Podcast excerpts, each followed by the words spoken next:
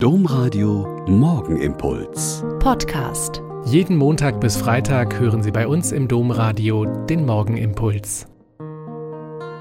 Mit Schwester Katharina, Franziskanerin in Olpe.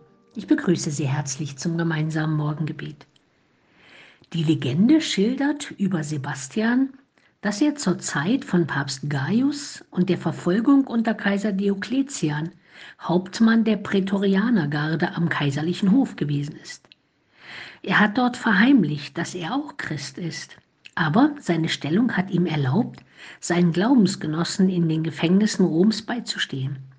Er spricht ihnen Mut zu, kann auch immer weitere Römer bekehren, wirkt Wunder, bekehrt auch römische Adlige und sorgt für die Bestattung der Märtyrer. Als Kaiser Diokletian aber von dessen Glauben erfährt, lässt er ihn fesseln und von Bogenschützen erschießen.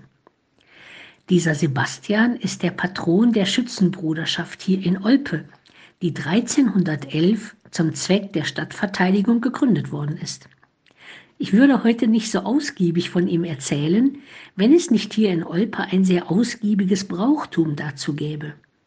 Am Vorabend gibt es seit einigen Jahren wieder das Bayern, das heißt, die Glocken werden so angeschlagen, dass Musikstücke und Lieder erklingen.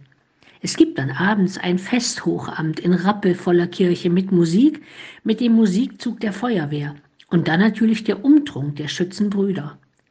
Am Anfang war mir das so fremd, dass ich nicht so genau wusste, ob ich im Gottesdienst lachen oder ernsthaft bei der Sache sein sollte. Aber weil mir dann auf meine Nachfrage Schützen erklärt haben, dass die Schützen gegründet worden sind, um zu schützen. Die Stadt, die Kirche, den Glauben. Da war ich ein bisschen versöhnt. Aber das war ja alles bisher so. Aber auch dieses Jahr ist immer noch alles anders. Im Proklamandum am Sonntag wurde verkündet, dass der Vorstand des Schützenvereins auch in diesem Jahr aus Gründen der Pandemie diesen Festgottesdienst absagt.